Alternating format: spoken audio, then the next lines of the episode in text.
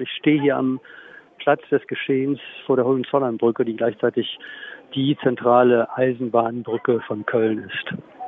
Hallo Albrecht von der Initiative Völkermord erinnern. Die Initiative Hallo. kämpft seit vier Jahren dafür, dass das Mahnmal mit dem Titel Dieser Schmerz betrifft uns alle aufgestellt wird.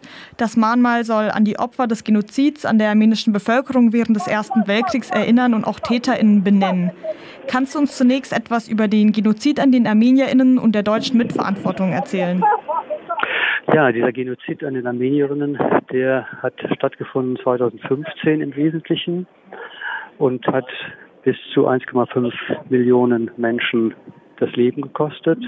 Er war ein staatlich organisierter und durchgeführter Völkermord, der unter anderem auch die von den Deutschen erbaute Bagdad-Bahn genutzt hat.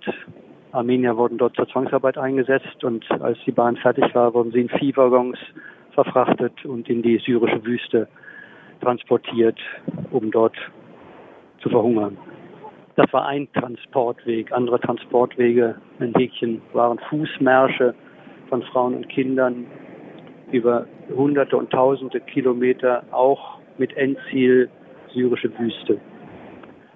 Dieser Massenmord ist in der Zeit, in der er stattfand, von, von Augenzeugen beschrieben worden, auch von deutschen äh, Augenzeugen.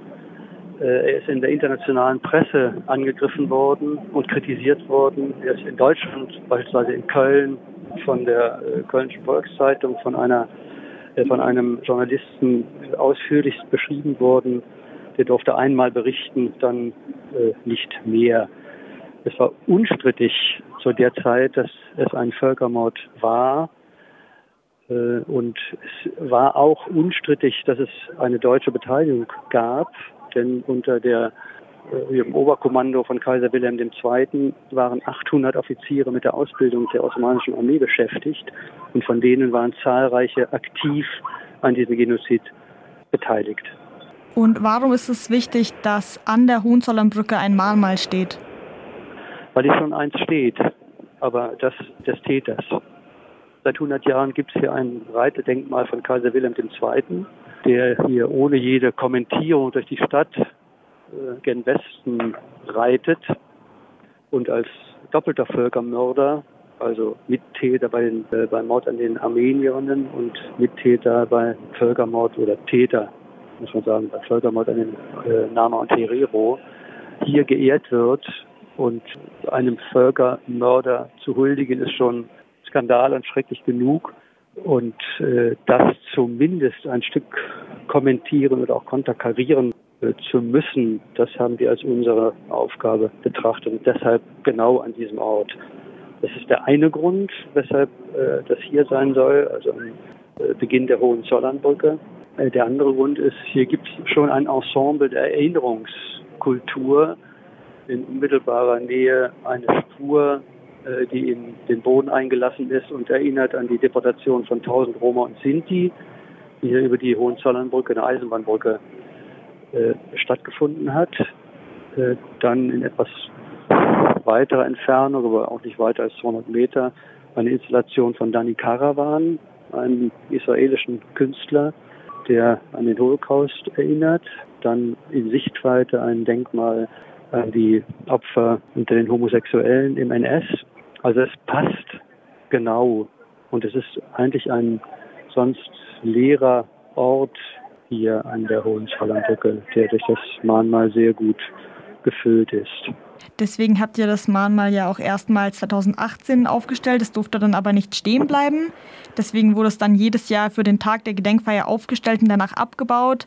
Nach der Gedenkfeier am 24. April dieses Jahr wurde es aber stehen gelassen. Kannst du uns einen kurzen Überblick geben, was seither passiert ist? Wir haben es deshalb stehen gelassen, weil wir in diesen vier Jahren viele Gespräche geführt haben mit den Stadtoberen, das heißt also mit den Ratsfraktionen, die ja letztlich für einen politischen Entschluss entscheidend sind. Dort wurde uns signalisiert, das finden wir gut, zumindest von Grünen äh, und CDU, die hier die Regierung in Häkchen stellen und die Oberbürgermeisterin wählen, von den Linken auch. Äh, und es wurde ein Beschluss versprochen, der aber nie das Licht der Welt erblickt hat, bisher jedenfalls nicht. Wir haben äh, die Oberbürgermeisterin verschiedentlich angeschrieben und um Gespräche gebeten. Die hat es leider nicht gegeben. Also kurz gesagt, wir sind im Kreis geschickt worden in diesen vier Jahren und da hat es uns irgendwann gereicht. Und wir haben gesagt, dann müssen wir nochmal Fakten schaffen, räumen das mal nicht ab, äh, machen parallel dazu ein Verwaltungsgerichtsverfahren, von dem wir wussten, wir werden es kaum gewinnen können, weil die Aufstellung war in Häkchen illegal und ein Bruch des Wegerechts, des NRW, NRW-Wegerechtsordnung. Und letztendlich ist auch, sagen, hat das Wegerecht die Erinnerungskultur geschlagen. Denn wir haben nach einer Woche, wo die Stadt verzichtet hat, abzuräumen, auf Bitten des Verwaltungsgerichtes tatsächlich eine Niederlage kassiert beim Verwaltungsgericht. Der Stadt ist im Prinzip erlaubt worden, das Mahnmal wieder abzuräumen. Wir haben dann gesagt, dann wartet doch bitte, bis das Oberverwaltungsgericht entschieden hat, denn wir haben Beschwerde dagegen eingelegt. Darauf hat die Stadt sich dann nicht eingelassen, sondern hat im Wege einer Sofortvollzug, äh, den die Oberbürgermeisterin angeordnet hat, äh, am nächsten Tag innerhalb von drei Stunden versucht, das Mahnmal abzuräumen. Äh, es gab viel Protest hier an der Stelle. Es gab völliges Unverständnis, also ironischerweise würde ich sagen, der Leitungskräfte von Ordnungsamt und Polizei, die herbeigerufen worden waren, um das Ganze durchzusetzen. Äh, also von beiden kam die Aussage, wir verstehen das, das Mahnmal in Ordnung. Naja, aber wir müssen das hier durchsetzen.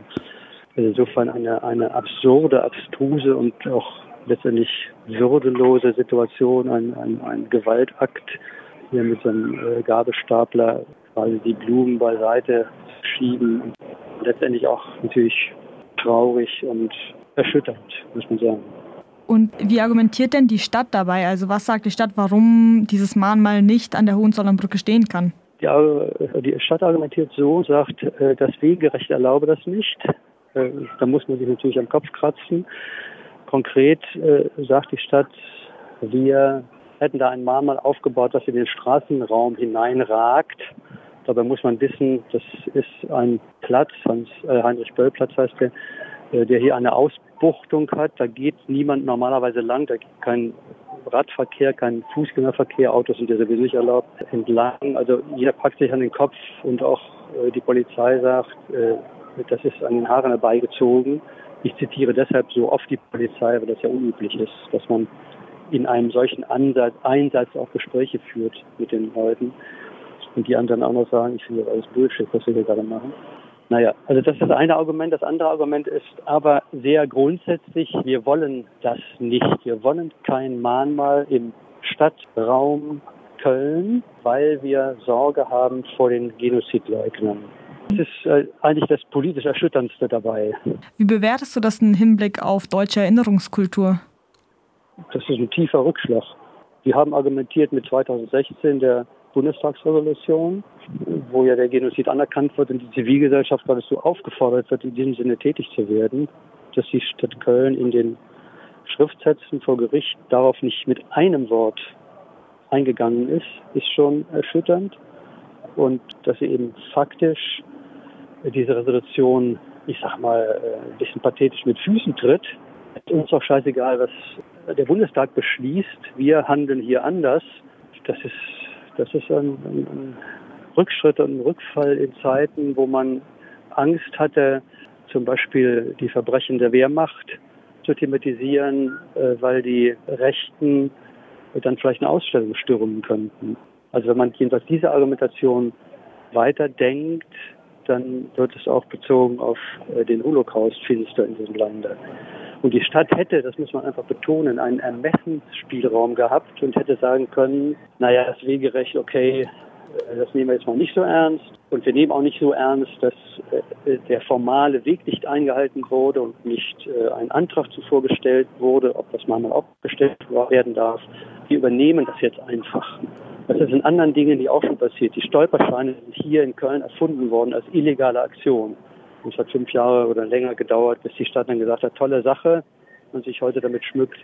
Doch andere äh, Beispiele von erinnerungskulturellen Mahnmalen, die illegal aufgestellt wurden in dieser Stadt, wo das passiert ist. Bezogen auf die Armenier passiert es äh, leider nicht. Noch eine letzte Frage an dich, Albrecht. Wie möchte die Initiative VölkermörderInnen jetzt weiter vorgehen? Wir werden also nicht von dieser Forderung ablassen, das Mahnmal hier an diesem Ort aufzustellen und werden die Unterstützung, die wir in der Zivilgesellschaft ohnehin schon haben, das geht vom NS-Dokumentationszentrum, was ein städtisches ist, über das Kulturforum Türkei Deutschland, über TÜDAI, eine äh, türkisch-deutsche Menschenrechtsorganisation, über äh, die Kirchen, die armenische Gemeinde ohnehin, zahlreiche Prominente hier in Köln. Wir werden das erweitern um andere Institutionen und werden sozusagen von der Zivilgesellschaft den Druck nochmal erhöhen, dass die Stadtverwaltung wirklich in Rechtfertigungsnot gerät und werden auch weiterhin versuchen, über äh, die Ratsfraktionen äh, einen Beschluss zu erwirken, dass das Mahnmal tatsächlich dann von der Stadt selber aufgestellt wird.